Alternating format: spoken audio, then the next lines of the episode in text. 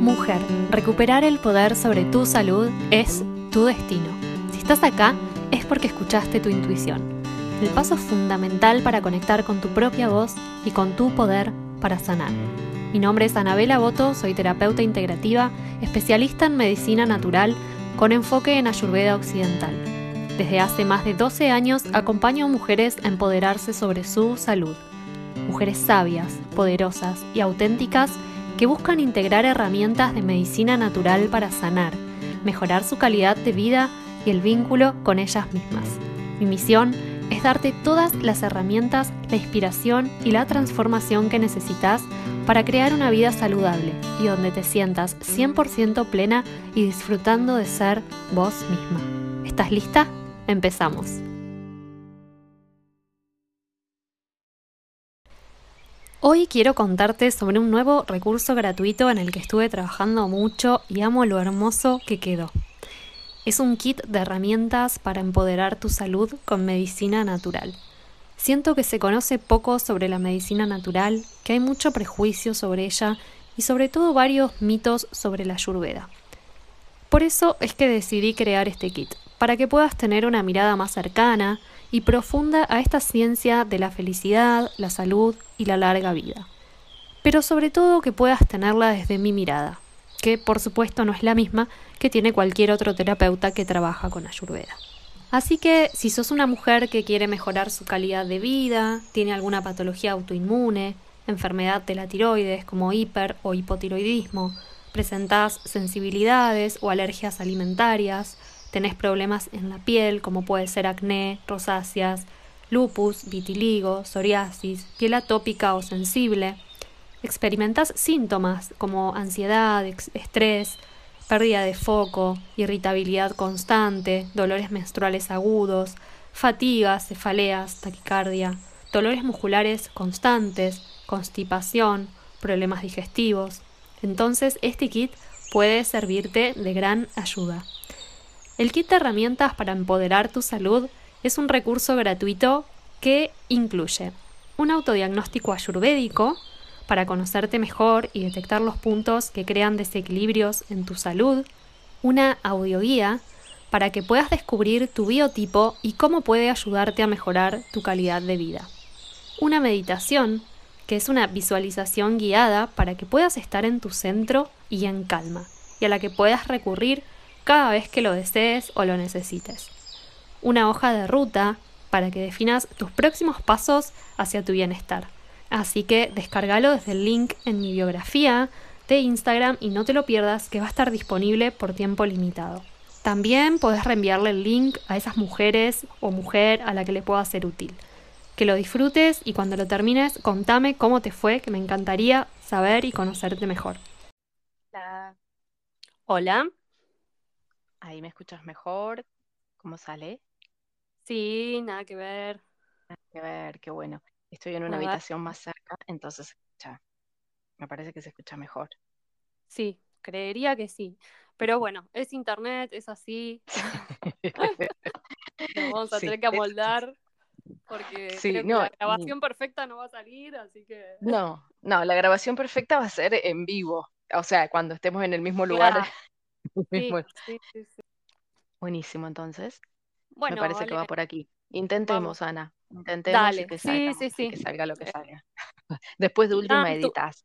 Si quedó muy. Igual se escucha genial. La mía, yo creo que es por mi internet. Igual encierra, o sea, no hay con qué darle, no hay caso. eh, así. Así que. Claro. Mm, ya, ya todos lo saben, creo. Sí, sí, tal cual. internet de acá es lo, que es lo que hay ahí, sí. Y más si hay, hay tormenta y eso por ahí. Sí, sí, por suerte no hay viento. Bueno, entonces arrancamos, ¿te parece? Dale, arranquemos. Buenísimo. Dale, buenísimo, genial.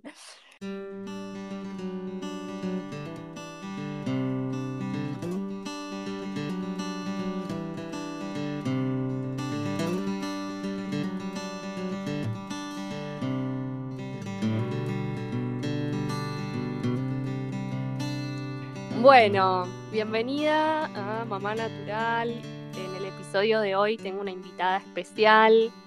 Ella es una alumna de hace muchos años. Hoy estaba sacando la cuenta, hace 10 años que la conozco. Eh, su nombre es Valeria Obreque y es profe de yoga y terapeuta holística. Ella es también una investigadora y curiosa de, de todas las terapias que aportan un bienestar a nuestro ser. Y, y, bueno, contenta de poder tenerla hoy acá. Hola, Vale, ¿cómo estás?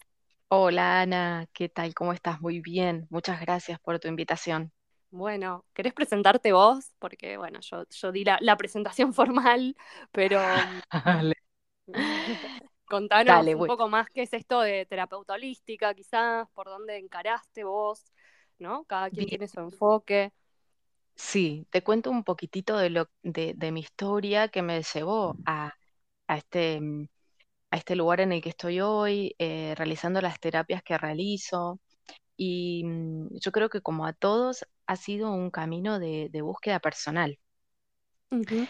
Eh, yo también intentaba acordarme hace cuánto que nos conocíamos, hace cuánto que había hecho ese taller con vos. Y yo digo, deben ser más de 10 años. Puede eh, ser. sí, yo creo que sí. Antes de 2012 o por ahí debe haber sido. Que bueno, fue un momento en mi vida en donde necesitaba buscar herramientas diferentes a las convencionales, eh, pasando por un momento de, mucho estrés laboral, eh, que bueno, que me llevaba a tener hábitos que por ahí no estaban buenos, eh, con una mente muy dispersa, además. empecé, bueno, en esta búsqueda de, opciones diferentes. Empecé a buscar por el yoga, que fue lo primero que, encontré y que, que, sentí que por ahí iba el poder calmar a, mi mente, una mente, ya te digo, muy inquieta. Eh, y después fueron apareciendo las personas y los talleres y los cursos que, me ayudaron a, nutrirme primero a mí, siempre pasé todo primero por mi vida, por mi experiencia. Eh, y uno de los primeros talleres fueron, eh, fueron uno de los tuyos, de, de Ayurveda en donde ahí, bueno, también fue un nuevo mundo, un descubrimiento que estaba, llevaba muy de la mano con, lo que el yoga también me estaba brindando. El yoga es, eh, es una de las herramientas ¿no? de esta ciencia de la vida que es el ayurveda. Tal cual. Eh, así que me iba como muy de la mano lo que yo estaba empezando a practicar o lo que llevaba un tiempo practicando con tu taller, bueno, conocerte a vos también, eh, fue una manera de ver una persona diferente, llevando una vida diferente, pudiendo hacer algo diferente a lo convencional. Eh, y eso siempre me pareció muy inspirador, ver a otras personas hacer cosas diferentes. y en ese momento, Vale, eh, también me acordaba de esto, en ese momento, en Bahía Blanca, ¿sí? el taller de salud ayurveda que habla Vale, fue en Bahía Blanca, en la ciudad de Bahía Blanca, y mm, casi no se conocía. No, no, no, no, no. Era, ya te digo, yo tenía información por lo que iba leyendo y por lo que iba practicando, en donde todas estas terapias empezaron a aparecer y digo, bueno, ¿dónde ahora estudio esto? ¿Cómo, cómo sigo interiorizándome? Cuando empecé a, a, practicar yoga y empecé a leer y buscar otras opciones, en Bahía no había mucha más oferta que alguna clase de yoga o, eh, no sé, algún curso de Reiki como mucho, pero no había, por ejemplo, el taller que vos dabas. Creo que fue, no te diría, hasta la única oferta que, había en, el, digamos, en la ciudad de, poder interiorizarme en algo diferente. Mm. Eh, sí. Así que fue, sí. Sí, sí, lo recuerdo bien porque fue un desafío para mí ofrecer este, esta propuesta en una ciudad también como Bahía, que, mm, digamos, tiene sus características, ¿no? Mm, de ser bien clásica, de por ahí, es una ciudad que por ahí tiende más al deporte, ¿no? Como a lo más racional, siento yo, no tanto a la búsqueda del ser en ese momento recién se empezaban a despertar, siento yo, como pequeñas. Eh, de hecho, yo los, todo lo que aprendía y lo que estudiaba era afuera, no era en Bahía. O con personas que venían de afuera, ¿no? Tal cual, tal cual. Eh, en esa época estamos hablando entre 2010 y 2012, creo que, que fue esto, porque yo empecé yoga, me acuerdo, 2009, eso me acuerdo. Eh, y, y vos has sido una de las primeras opciones, una de las primeras cosas que yo hice presencial en Bahía. Así que, bueno, un taller que el otro día lo charlábamos, muy lindos recuerdos me han quedado, aún conservo todo el material eh, y siempre fue material de, de consulta para mí. Qué bueno. ¿Qué fue lo que más te sirvió y gustó de ese taller, si, si recordás? Ya que estuviste hojeando un poco ahí. Em, te decía en esto de, de descubrirnos como, como seres únicos, ¿no? En nuestra constitución, en nuestra constitución dójica, es, ¿no? En donde era un test tan amplio, en donde se consideraban tantos as- que me parecía como que estaba buenísimo que alguien preguntara cosas tan básicas, tan básicas no, pero tan importantes como, como los sabores, como los aromas, como cómo me sentía respecto a, a los alimentos, o qué alimentos tenía preferencia, o mm, desde la constitución física hasta, no sé, preferencias al dormir. eh, Mm, pareció como tan amplio y que de ahí pudiera luego encontrar, ¿no? En estos doyas encontrar como, como identificación. mm, Y siempre me ha servido, desde que hice el test con vos, es como que, ah, bueno, esto es porque, claro, soy bata en esto, pero pita en esto otro, eh, mm. y me ha ayudado mucho a, y bueno, estos alimentos no, no, si estoy más colérica, esto no, Bien. em, o, o- o si estoy muy dispersa, bueno, en estos mis, mis vaivenes con el alimento, con a veces tengo hambre, como, a veces no tengo hambre, me olvido. Mm, em, me Bien de bata. bien de bata, claro.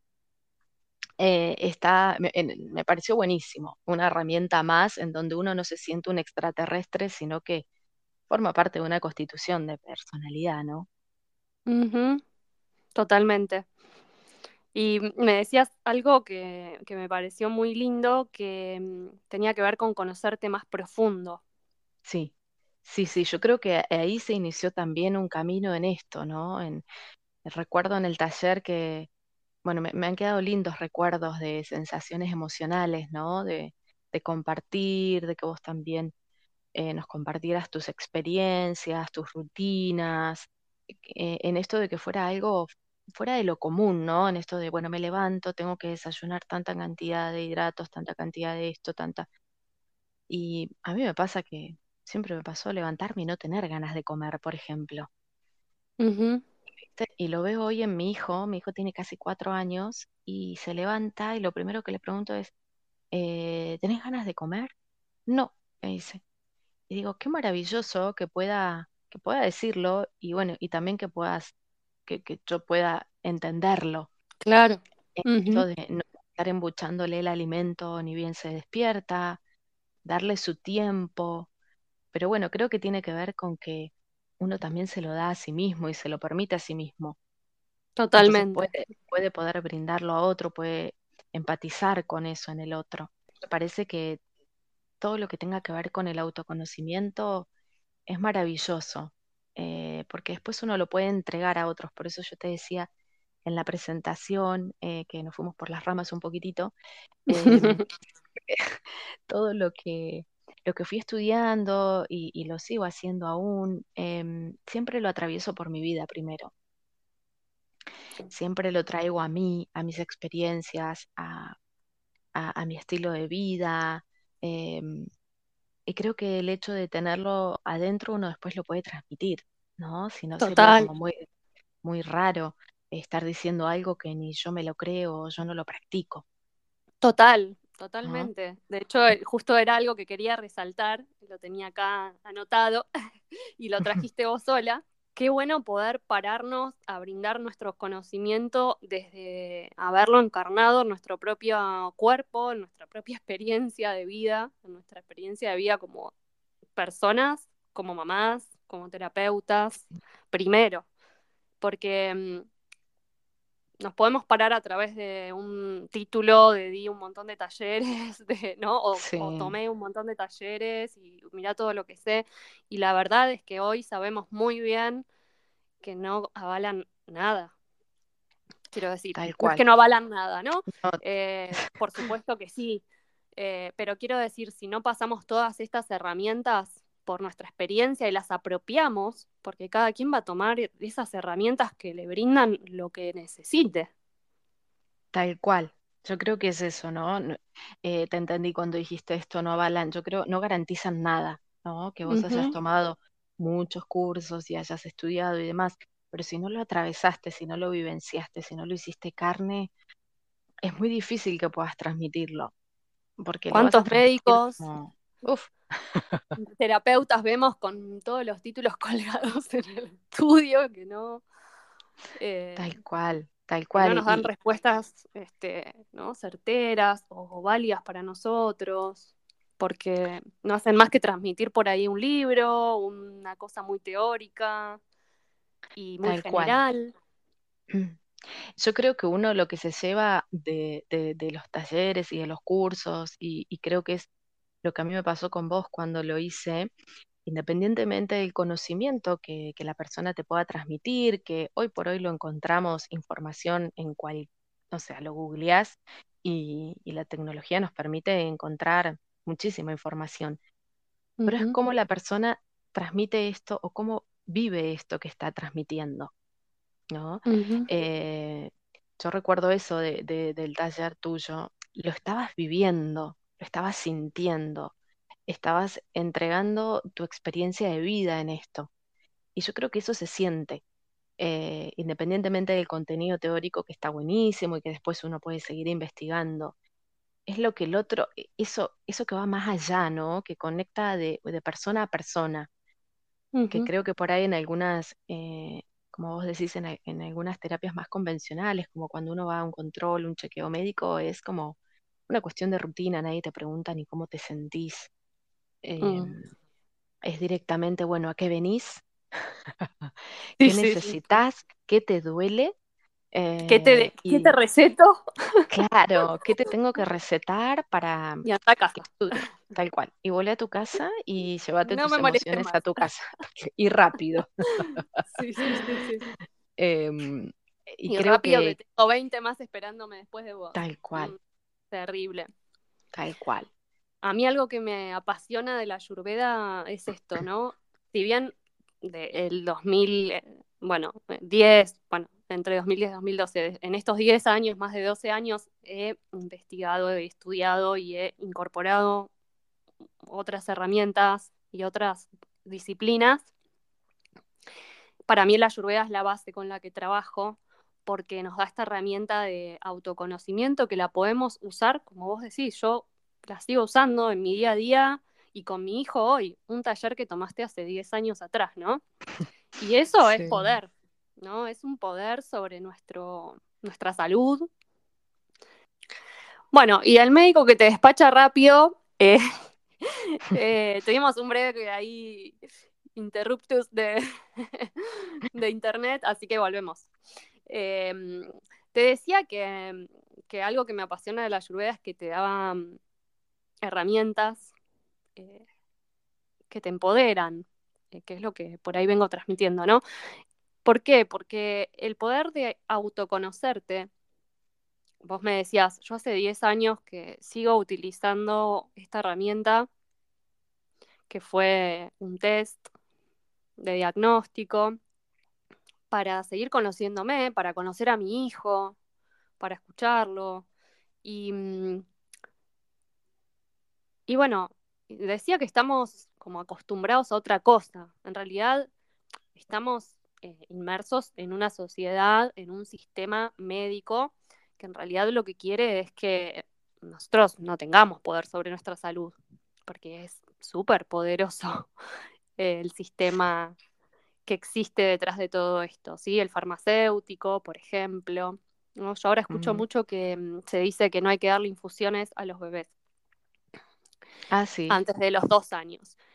Y yo estoy segura que esto tiene que ver, por supuesto que a mi hijo le doy, no todas las hierbas, obviamente, con conciencia, sé cuáles sí, cuáles no, qué dosis, pero estoy segura que esto viene de ahí, ¿sí? que viene de, asustarnos, ¿para qué? Para que le demos ibuprofeno o paracetamol. Y ahora yo digo, porque más allá, de por ahí veo que, que, que no leemos por ahí, no, porque tiene conservantes como el parabeno, eso es lo de menos. El ibuprofeno o el paracetamol en un bebé donde se le están formando los riñoncitos es una bomba. Sí, Y es una bomba de tiempo. O sea, y estamos sí, hablando de un tecito de melisa o de manzanilla, unas cucharaditas, para por ahí relajarlo cuando está en un proceso de irritación por dentición o por lo que fuera. A ver, es como sentido común casi, te diría. No leemos los prospectos, no leemos los mm, prospectos, definitivamente, porque si leemos los efectos secundarios que puede tener un ibuprofeno o un paracetamol, sabemos que nos están haciendo bolsa los riñones. Sí. Entonces, bueno, Ni hablar de los siento, corticoides. Uh, eso es sí. terrible.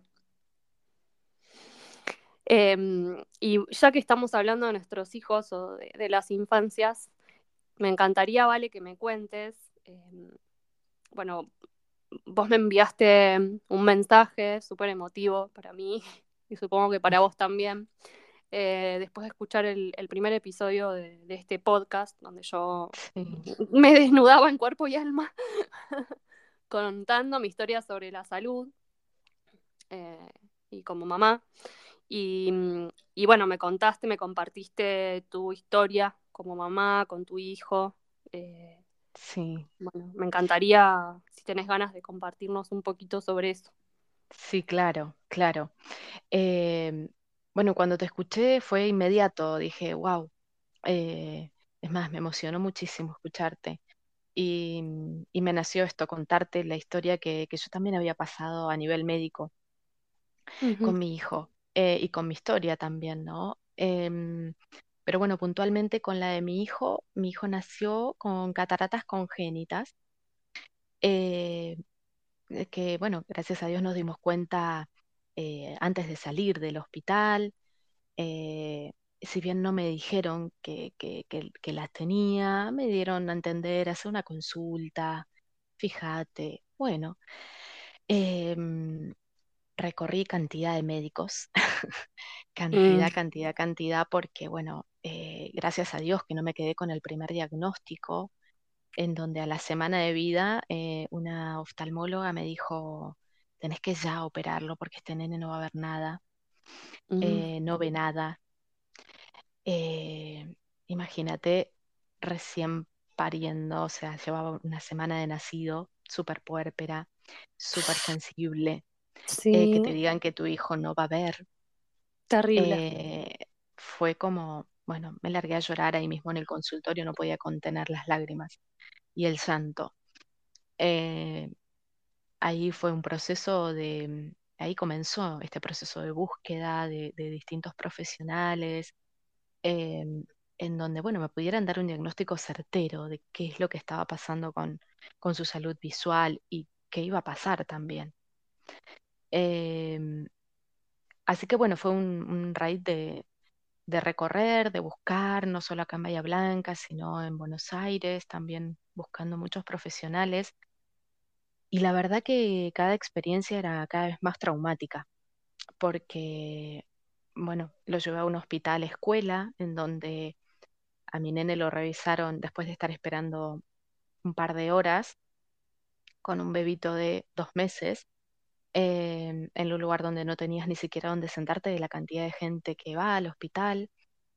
y que Mm, empiecen a venir personas que vos considerás que es el médico y en verdad son estudiantes, en donde mm, delante tuyo empiezan a dar posibles diagnósticos y vos como papá estás escuchando eso, como mamá estás escuchando eso, ¿no? Eh, bueno, a mí me parece que esto es, eh, no sé, cataratas bilaterales y ta, ta, ta, ta, y ta, ta, ta, ta, un montón de términos que cada vez asustaban más. Hasta que en un momento me dicen, bueno, ahora va a venir la doctora. Y yo dije, ¿y toda esta gente que manoseó a mi hijo? porque las maneras en que le abren los ojitos no son muy agradables, sino que siempre a la fuerza, poniéndoles un gancho en el ojo para que permanezca el ojo abierto a un bebito de dos meses, Ay, Dios. em, en donde te lo sostienen de piernas, manos y cabeza para que deje de moverse, Mm, eh, en donde tu hijo grita desconsoladamente porque no le gusta lo que le están haciendo. mm. Y, y vos presenciando todo eso sin poder hacer nada más que, bueno, al último, señora, colabore y usted también, sosténgale las piernas. Esto también es Eh, parte tema médico, sí, tremendo. no sé qué nombre ponerle, qué adjetivo, que, Sí, que somos experimentos. Y sí, llegamos, llegan a un punto algunos profesionales de tratarnos como experimento sí. que se va de tema. Porque estoy tratando de Sí, sí, ser lo sí. más protocolar posible porque este es un podcast. Em, Sí, sí, sí, es, es, es para tratarlo en, en otro, en otro episodio, pero, pero bueno, cuento un poco pero esto ¿qué porque, porque me parece Se que olvidan sí, completamente de que somos seres humanos. A ver, desde 1978 que la Organización Mundial de la Salud tomó a la Ayurveda, la incorporó ¿sí? dentro de su sistema médico y hasta cambió el concepto de salud, ¿sí? Dejando de enfocarlo en enfermedad y enfocándolo en la salud como el bienestar del cuerpo, la mente y las emociones. Algunos no se enteraron todavía de esto. Estamos hablando de Sí, 1978, antes de que yo naciera, hoy tengo 40 años. Bueno, sí. seguí, vale.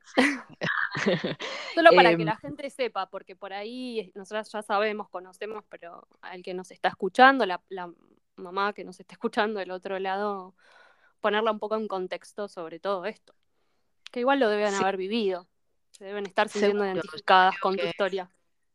sí, seguro que sí, porque también yo creo que nos pasa que en ese momento estamos muy vulnerables, no solo por, por nuestro estado de puérperas, eh, en donde necesitamos muchísima contención, y en donde yo creo que eso la mayoría de los médicos no se daba cuenta, que yo era una mamá primeriza, eh, muerta de miedo, porque no sabía qué es lo que estaba pasando con mi hijo, porque no tenía un diagnóstico certero, eh, donde lo Recién como si fuera parida, recién parida, como si fuera un recuperándote, ¿no? tal A nivel cual, físico, emocional, emocional, sobre todo parto. Mucho desborde emocional, y mm, sumado a eso, la incertidumbre de no saber qué pasa con tu bebé. Que igual, Eh, perdón, quiero- perdón que te interrumpa una vez más. Quiero aclarar que es normal, que es absolutamente natural que una mujer que acaba de parir atraviese esto. Lo que cual. Pasa es que nunca fue realmente validado. De hecho, yo veo en las mujeres más grandes que han tenido mi mamá, por ejemplo, y mamá de amigas, que han tenido que ocultarlo o han tenido que aguantarlo, entre comillas, a todo esto. Porque antes no se le daba validez. tal cual. Tal cual, sin duda, sí, es como, es más, seguramente has escuchado a alguna mujer mayor que te dice, y bueno, es así, te tenés que acostumbrar, es así. Sí, sí, No, sí. no tiene por qué ser así. Yo tengo que saber qué es lo que está pasando con mi hijo y entiendo que un médico sabe por, por el proceso en que una mujer lo est- está transitando, que es el puerperio, que es un momento de tanta vulnerabilidad porque estamos siendo mamás recién paridas nosotras también, con todas nuestras emociones y hormonas que están yendo de un lado para otro, eh, y creo que eso se deja totalmente de lado. Y estás entregándole tu bebito que tuviste oh, durante nueve meses adentro tuyo y lo estuviste día a día nutriendo, dándole tu oxígeno, dándole todo de vos en sus manos, tal cual, porque confías en que ellos tienen quizás la respuesta que estás buscando tal cual. sobre la situación de salud. Eh, así que bueno, fue transitar eso, y, mm, pero también llegaron otros tipos de personas. Em, por eso digo que siempre uno, eh, hay una frase que a mí me gusta mucho que dice, con un espíritu abierto y receptivo las posibilidades se manifiestan. Y, y creo que traté de, de buscar en todas las herramientas que fui eh, cultivando en estos años, en estos 10 años, eh, en donde traté de, de centrarme, de, de buscar ayuda, eh, mucha ayuda, porque creo que, que la manada siempre es muy importante que esté allí. La manada puede ser desde tu familia, desde una vecina, desde amigos, con quien vos sientas que, que te pueda acompañar porque son momentos en donde uno necesita, necesita del apoyo, del sostén. No solamente por estar pasando una situación médica con tu hijo, sino por el hecho de estar con tu bebé ahí recién Maternando. nacido, maternando, ¿no? Eh, hay algunas culturas y de hecho en algunos, si uno se fija en el reino animal, cuando, cuando una hembra está amamantando, el resto se ocupa de todo, ¿no? Mm, Em, el papá se queda haciendo algunas cosas de, de- de la casa eh, y el resto de la tribu o de la familia hace las cosas por esa mujer, para que esa mujer solamente amamante o esté en contacto con su bebito, con su cría. No Sí, sosteniendo esa nueva vida, Exacto, que es un montón. exacto. Que es un montón, que es un montón. Pero bueno, en esta cultura que vivimos y en esta sociedad por ahí un poco más vertiginosa, en donde no, una vez que terminaste de parir, anda a Cada cual a su vuelta, casa, cada cual se va a su casa, el médico te dice muy lindo, vení, te veo en tantos días para ver cómo seguís. Eh, bueno, en mi caso porque yo no tuve una vivimos, cesárea. Ya no vivimos, perdón, ya no vivimos en una tribu, en una comunidad, la tenemos que armar. Ese es el desafío hoy. Exacto, Porque la tribu lo que hacía era eso, todos tenían un rol para el bien de todos. Hoy no vivimos de esa manera. Si bien creemos que vivimos en una comunidad, en realidad cada quien se ocupa de su charquito, digamos, por decirlo de alguna manera. Eh, vos me habías, cuando me mandaste el audio, me habías contado como, habías hecho como una analogía entre tu historia y la de tu hijo, me acuerdo, que estaba muy interesante. sí. Em, en cuanto a, bueno, una vez que pasé por todos estos procesos médicos, que bueno, que fueron llegando igual distintas personas, y en esto em, yo recurrí a varias terapias, eh, me llevó también a un proceso de introspección, lógicamente, porque, bueno, mi hijo me venía a mostrar algo con su discapacidad visual. Así que no solamente fue un proceso de buscar hacia afuera la ayuda para ver qué pasaba con él y con su salud, sino también fue un proceso de, mucha introspección, de qué me está queriendo decir, qué me está trayendo esta información que está llegando a través de mi hijo. Em, así que fueron, mi nene tiene casi cuatro, eh, siguen siendo estos cuatro años de mucho trabajo interior, de, mirar hacia adentro. Justamente la vista tiene que ver con no poder ver o dejar de ver, o, o a veces lo que uno tiene para ver es tan doloroso que prefiere no verlo y poner como un velo, ¿no? Que es, de hecho, la catarata es eso, es un velo. Eh, y en todo este proceso, bueno, he pasado por eh, bueno, talleres de distinto tipo, de, de mucha sanación, de mi historia, de mi linaje, eh, mucha biodecodificación, constelaciones. Bueno, de hecho que también me ha ayudado a, a orientar también un poco mi camino como terapeuta por esos, por esos rumbos. Eh, y en esto pasó algo llamativo, en donde eh, tanto trabajo en la vista, ¿no? Que, que un día yo usaba lentes eh, desde los 16 años y, y, eh, bueno, de los 16 años hasta los 30 y pico podría decir que siempre la vista fue o manteniéndose o en aumento, el, el aumento de la, de- del lente, con lo cual disminuía mi visión. Eh, hasta que mm, hará un año y medio, dos años, eh, era pandemia todavía. Me molestaban los anteojos, entonces digo, bueno, voy a ir al oftalmólogo, la verdad que hace rato que no, no hago nada control para mí. Bueno, fui a un oftalmólogo, le digo, mire, me pasa esto, lo siento como muy pesados. Me dice, es que estos lentes son mucho para vos, es mucho aumento, por eso, lo por eso te sentís así.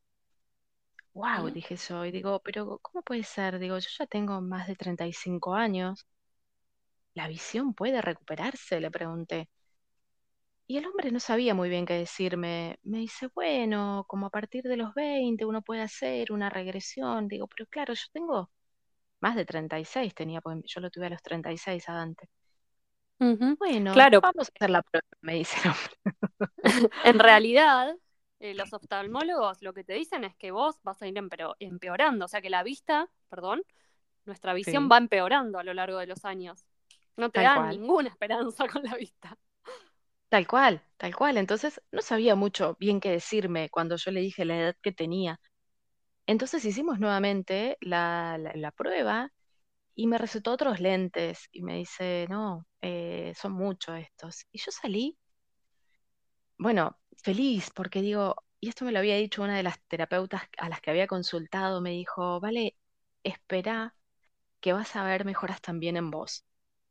Y la verdad que fue maravilloso poder volver a ver de, de- de otra manera, con menos aumento. Y en todo este trabajo de introspección, eh, fui cada vez usando un poquito menos los anteojos, y un poquito menos, y un poquito menos, y un poquito menos, hasta que prácticamente no los usé más, ni siquiera para manejar, porque bueno, siempre mi, mi, miedo era, no, en, en el manejo sí, porque tengo que estar atenta al manejo. Hasta que claro. empecé a salir sin anteojos y empecé a salir sin anteojos y el año pasado, fin del año pasado, me toca renovar el carnet de conductor. Cuando el muchacho ve mi carnet anterior que dice conduce con anteojos, me pregunta y le digo, mira, te soy sincera, yo llevo mucho tiempo conduciendo sin anteojos porque recuperé visión. Y el chico me mira y me dice, bueno, buenísimo, no te preocupes que ahora el médico te va a volver a evaluar. Bueno, dije yo, buenísimo. Y cuando me hizo la evaluación, el médico me dice, vos no necesitas anteojos para conducir. Si querés, usalos, me dice, como porque a vos te hacen sentir segura usarlos, pero en verdad no los necesitas.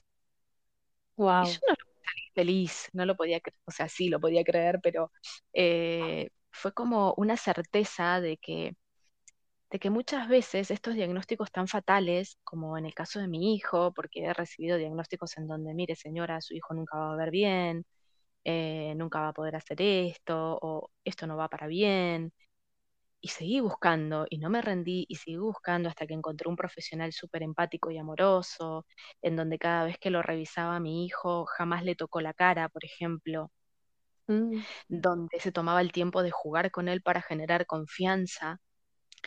Eh, fueron muchos cambios eh, que partieron, creo que desde esta toma de conciencia de que había cosas que yo tenía que ver en mí misma primero.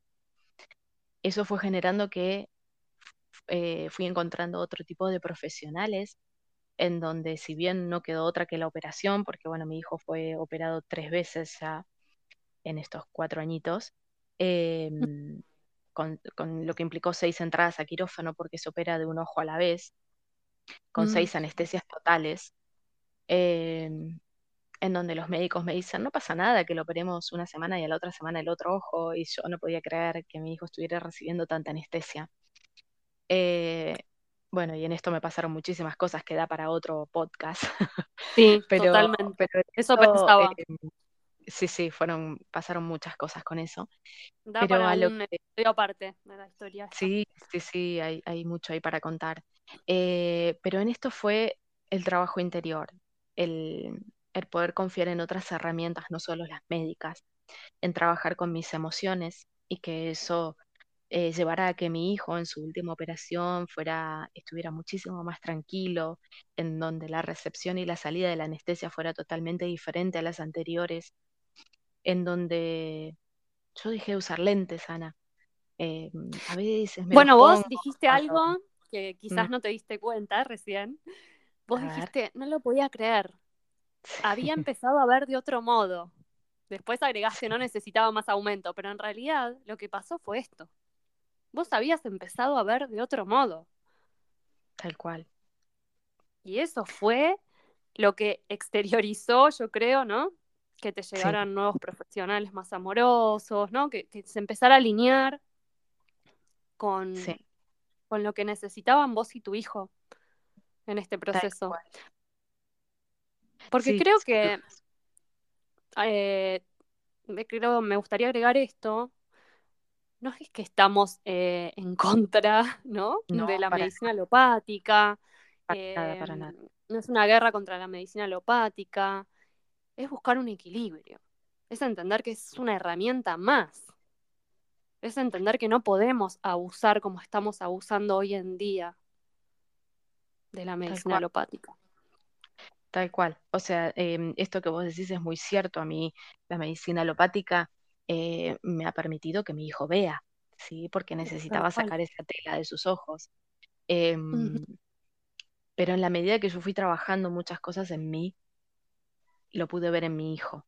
No solamente en, en mi posibilidad de ver la, la situación de otra manera y que físicamente he logrado esto, he recuperado visión. Cuando yo lo digo, la gente me queda mirando y me dice, no, no es posible. Sí es posible, claro que es posible. Em, el mundo emocional es, es, es un, es un mundo a explorar y para explorarse, porque proyectamos mucho través de nuestras emociones y sobre todo nuestros hijos, que ellos son como, como una, como un satélite nuestro, ¿no? Donde actúan en función de, de nuestras emociones. Ellos hacen carne en nuestra, Totalmente. Sobre todo los primeros años de vida, en la Eh, primera infancia.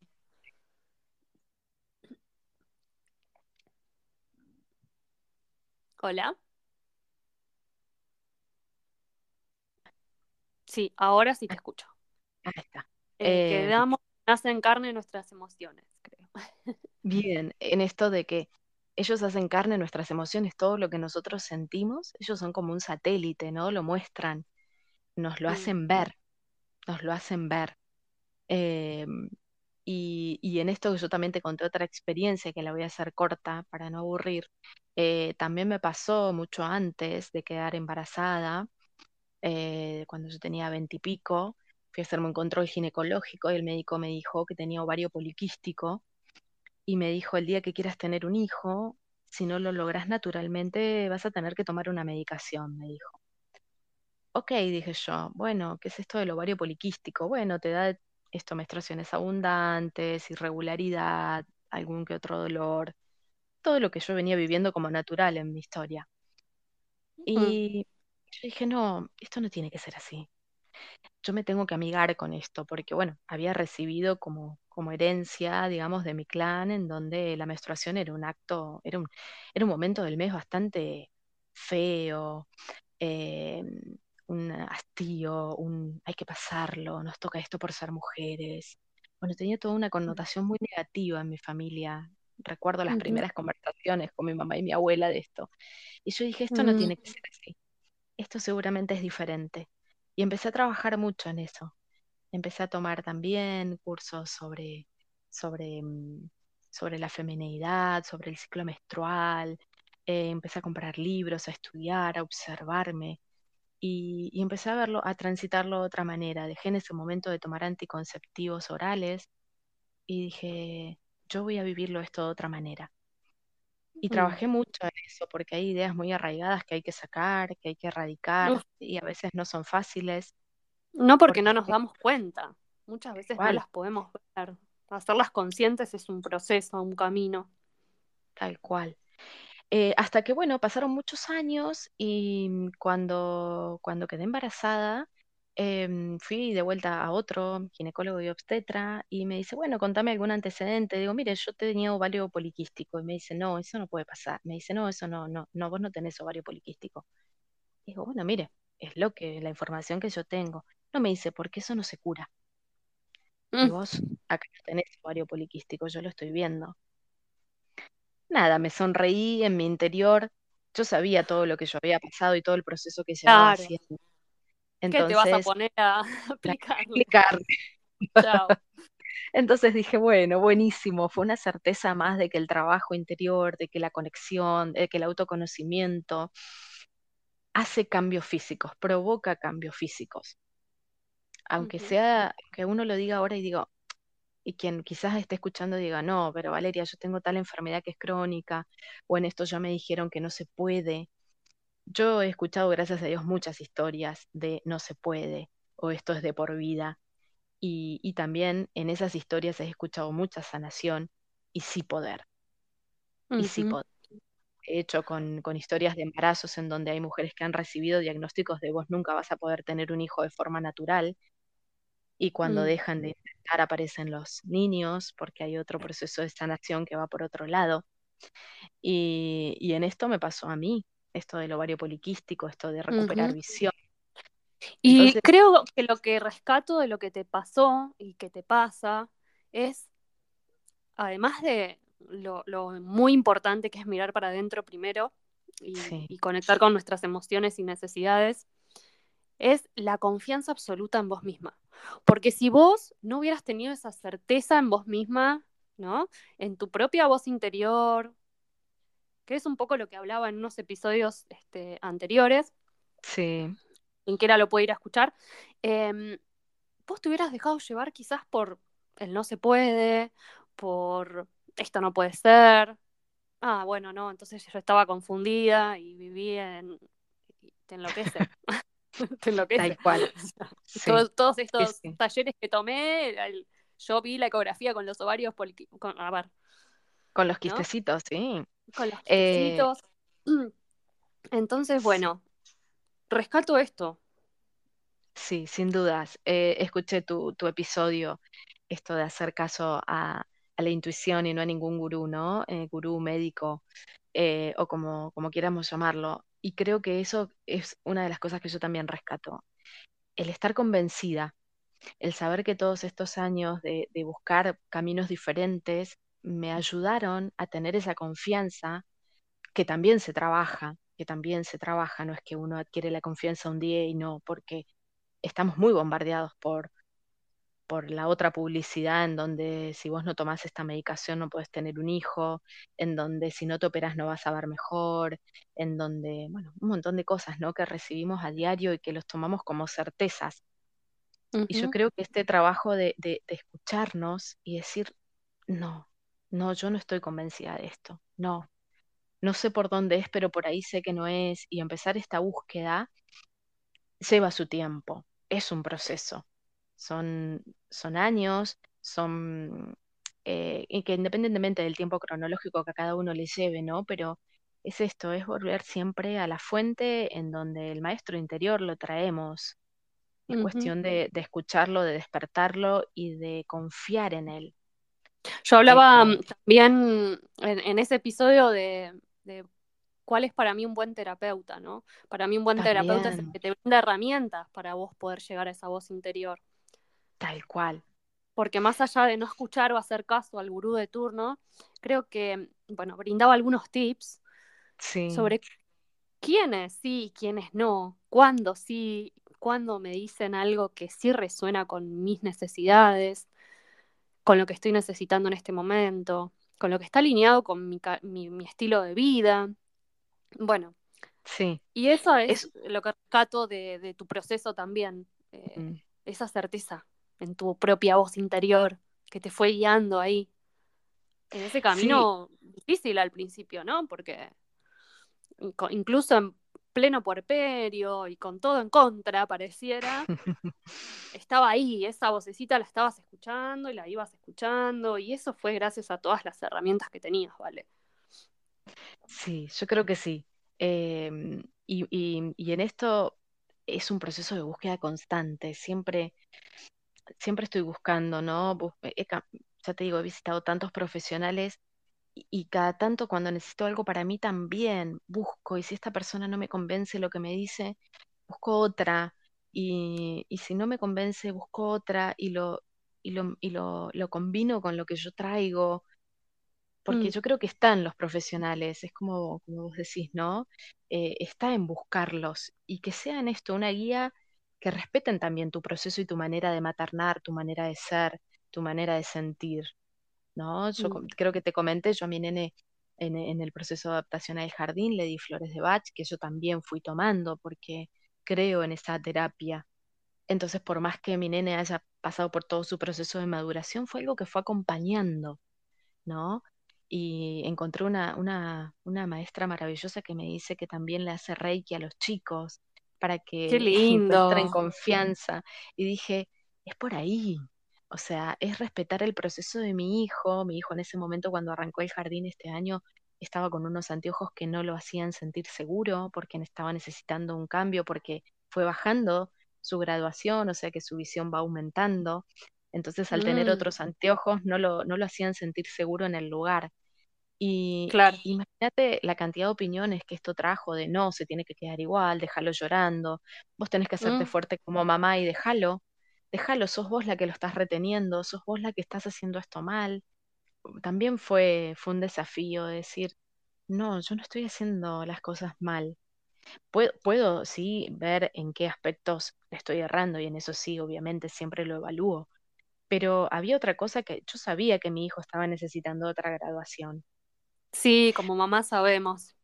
Adentro sabemos, tenemos esa certeza siempre de qué le pasa a nuestro hijo.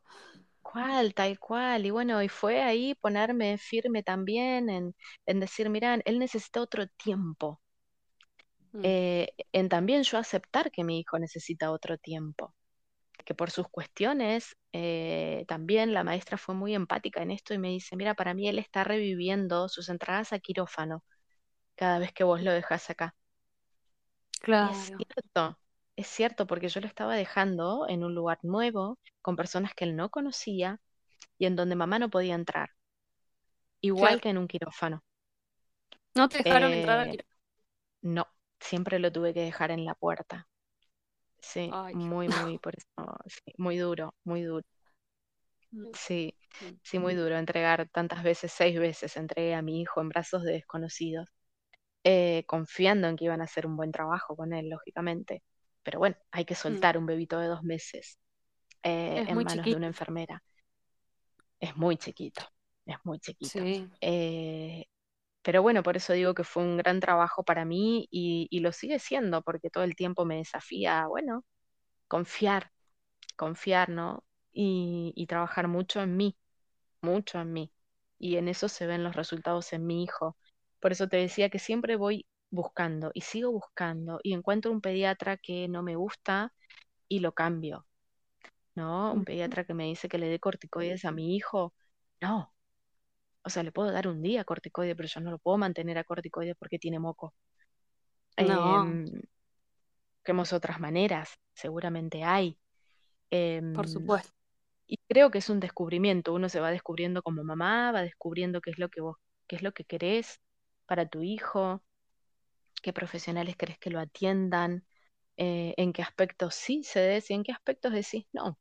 Por más que me digas esto, yo en mi casa lo voy a manejar de esta manera y le voy a seguir poniendo eh, los aromas y vamos a seguir trabajando eh, en otras cuestiones que tienen que ver con, no solamente con lo alopático, que no reniego en que a veces ha necesitado un antibiótico y sí en buena hora y, gracias a Dios que existan. Por supuesto pero obvio, obvio como una herramienta nos ha tomado cuando exacto tal cual pero siempre perfumando su almohada con lavanda o poniendo aromas de romero o haciéndole aspirar este aire para destapar sus fosas nasales cuando está cuando está tapado o cuando está pasando por un proceso de alergia.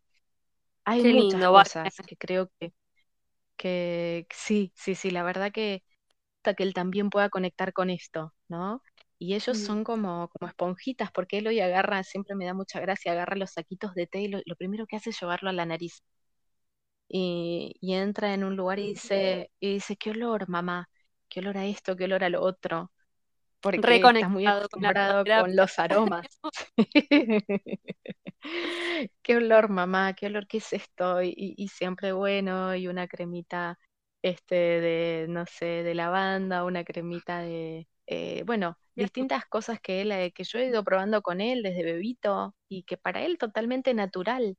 Eh, él me dice, mamá, ¿me das las gotitas naturales? Vamos a tomar las gotitas naturales, que son las, las florcitas de Bach. Este, y cuando él por ahí juega al doctor, dice, acá, acá, tómate las gotitas naturales, te dice. Vale, estoy con los ojos así llenos de lágrimas. No, hay forma de verlo en un podcast, solo escuchamos las voces. Y sí. tenés muchísima fortaleza, sos una, una mujer muy sana. Gracias, gracias Ana. Yo también estoy con los ojos llenos de lágrimas porque siempre me emociona contar la historia de mi hijo y mía, ¿no? Porque creo que los dos nacemos. Él nació como hijo y yo como mamá. Mm. Y, ahí es como, wow, ¿y ahora qué hacemos, no? Eh, Totalmente, yo voy a contar. lo que me pasó, lo que me tocó Sí, atravesar cuando nació el mío también ahí, que, que también fui desafiada. viste, son experiencias muy maravillosas, muy, muy Mucho maravillosas, que aprendizaje. creo que es muy Mm. lindo, sí, es muy lindo compartirlo con otras mujeres, eh, porque nos pasa esto, generamos empatía, nos sentimos identificadas, nos sentimos acompañadas. Eh, mm, yo en esto también agradezco siempre que nunca estuve sola. Mm, A mí me acercó mucho a mi mamá. Mi mamá fue, yo siempre digo, y lo es, fue la, eh, la que acompañó a la mamá, porque las mamás necesitamos, ¿quién sostiene a esa mamá que está maternando? mm, ¿No? Porque también nosotros necesitamos un sostén. Total. Y, y mi mamá fue una gran compañera en donde venía a mi casa y me ayudaba con la comida, porque la vida sigue. En mi caso yo estoy en pareja, mi pareja tiene una hija, en donde había que mandarla al colegio, en donde había que seguir lavando la ropa, en donde había que preparar un montón de cosas, en donde además soy sí, una mamá que sí. trabaja. En cada familia Eh, la dinámica es particular, pero la vida Tal como vos cual, tal cual. Entonces, en esto siempre agradecida a, bueno, a mi mamá, mi suegra, los padrinos de mi hijo, mi hermano, toda la gente alrededor, amigas que me han apoyado y me dicen, vale, vas bien, no te sientas mal, lo estás haciendo bien, en donde uno siempre se juzga y dice, estaré haciendo bien, la estaré pifiando, lo estoy perjudicando, tantas cosas que se nos pasan, que Mm, alguien que te diga, che, lo estás haciendo bien es como, ay, bueno, no, no, Alivio. lo, lo necesitamos, Sí, necesitamos esa red de apoyo, necesitamos esa contención, porque ah, tiene que haber un cuidador para esa mamá, tiene totalmente. No podemos solas, porque es un montón lo que nos está pasando, no podemos, necesitamos una red. Yo creo que, que se cría y se materna así en tribu. ¿No? Desde encontrar una mamá en donde te haga sentir esto que nos está pasando a nosotras, empatía, no te sentís sola. Decís, wow, hay una mujer que le pasó lo mismo, se puede de otra manera. Mirá qué bueno poder desafiar y poder no hacerle caso tanto al médico y darle la gotita o ponerle la cremita que va a ayudar a su súper inspiradora tu historia. Súper. Y, y- y es- quiero rescatar esto que decís de la red, porque mm, ya que estoy voy a contar que, que estoy por primera vez abriendo programas grupales para mamás y me parece que la decisión de abrir un programa grupal fue en vivo, además, porque los que ya me conocen y los que, bueno, no, les cuento que tengo cursos grabados, pero estos programas son de tres meses, son en vivo, donde se genera una transformación y un acompañamiento diferente, ¿no? En la Claro, presencia. Y, y la decisión que tomé de hacerlo de esta manera fue por eso, porque necesitamos generar redes, necesitamos generar una tribu de sostén como sí, mamás. Veo que hoy es una de nuestras principales y grandes necesidades. sí, sí, sin duda. Yo creo que está buenísimo esto que estás, eh, que estás planteando, que estás ofreciendo, porque necesitamos sostenernos, necesitamos del otro, acompañarnos desde la palabra, desde desde herramientas que podamos compartir. Che, mira, a mí me sirvió esto con mi hijo, fíjate. Me parece que, que es, que es muy maravilloso el compartir, porque nos hace sentir cercanos, nos hace sentir humanas, que nos podemos equivocar, que podemos aprender, que, que estamos en un proceso de aprendizaje constante y que el otro me va a aportar algo que quizás me dijo una palabra y me abrió un campo re grande en animarme a probar con otras cosas. Pero la red de contención me parece que es maravillosa entre mujeres que estamos maternando niñitos de primera infancia, donde es tan, tan importante el acompañar. Así que me parece fabuloso que, que puedas armar un taller con esto. Seguro que, que va a haber muchas mamás que, que lo están necesitando. Es muy necesario. Es muy, muy necesario. Ay, qué lindo. Ya con ganas de conocerlas. sí. Eh, Ay, sí, sí, Súper sí, emociona y entusiasmo. Y bueno, les sí. cuento también que Vale tiene un espacio en Bahía, espacio Indira, hace años también que lo tenés, incluso yo he dado algún curso, taller en tu espacio. Sí. Eh, bueno, contanos. Bien. Como para invitar a la gente. Vale, gracias, gracias por esta posibilidad.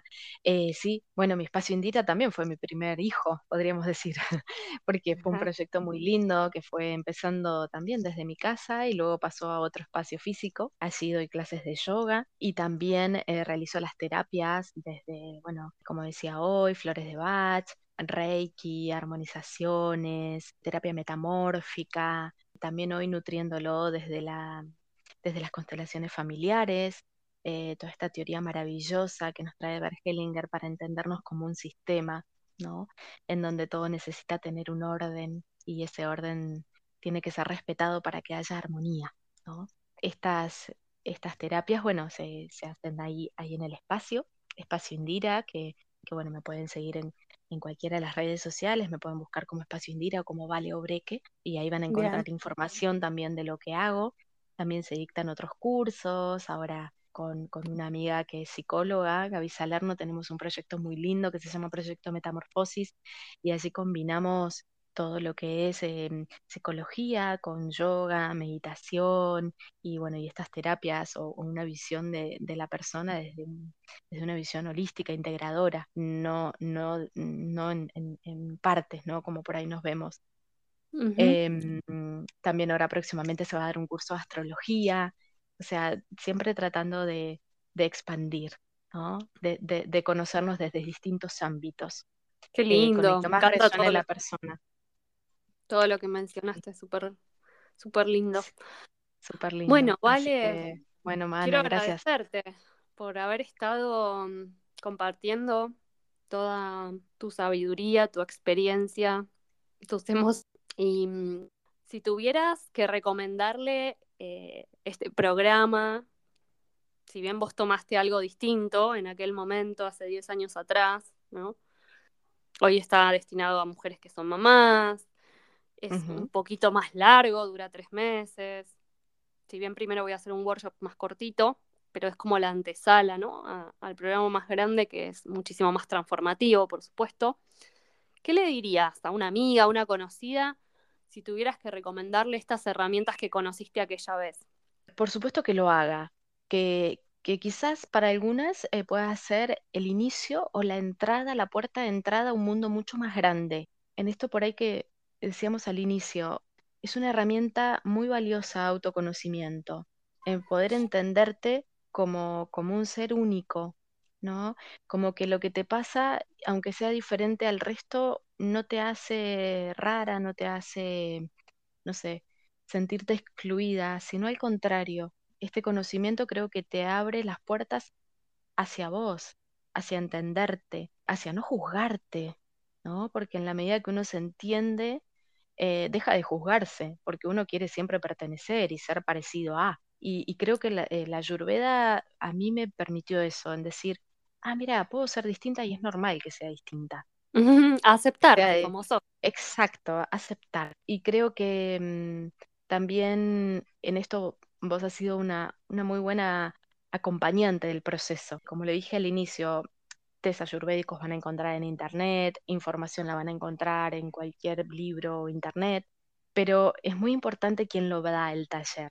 Y en eso yo siempre te sentí muy humana, muy empática muy, mira, soy un ser humano, me pasan cosas igual que a vos.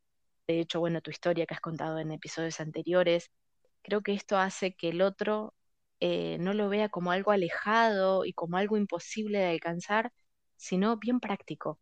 Bueno, hoy en tu vida, cómo eso puede, cómo esto puede impactar, ¿no? Y que no quede en algo que, uy, es una medicina de la India y bueno, pero allá son distintos, o, mm. o bueno, o acá es más difícil conseguir determinadas, no sé, determinadas cosas o determinados insumos y yo creo que en eso vos siempre lo has bajado muy a tierra. Así que mi invitación es para que esa mujer, mamá, que pueda acercarse a, este, a este curso, que, que lo tome como esto, como una puerta de entrada a un mundo maravilloso que va a hacer descubrirse a sí misma y sentirse seguramente acompañada, no solo por vos, sino por el grupo. El grupo siempre mm. acompaña. Así que que se anime, vamos, adelante, adelante, que hay un mundo maravilloso por descubrirnos. Qué lindo, me encantó. Y en esto que decís totalmente, me corro, corro el ego del lugar, yo solo estoy creando un espacio para que se encuentren, para que nos encontremos. Qué lindo. Para poder descubrirnos, aceptarnos y ver qué pasa. Tal cual. Por eso digo, que es un camino de ida. En esto es un camino de ida. Bueno, vale, muchas gracias. Con todas las dificultades técnicas y todo ahí. Y además hoy es feriado. Gracias por haber estado, por haber compartido. Por lo Eh, que un hoy estás, hoy estás haciendo para otras mujeres. Bueno, Esto crea conciencia colectiva. Un abrazo. Otro para vos grande. chau, chau. Chau, chau.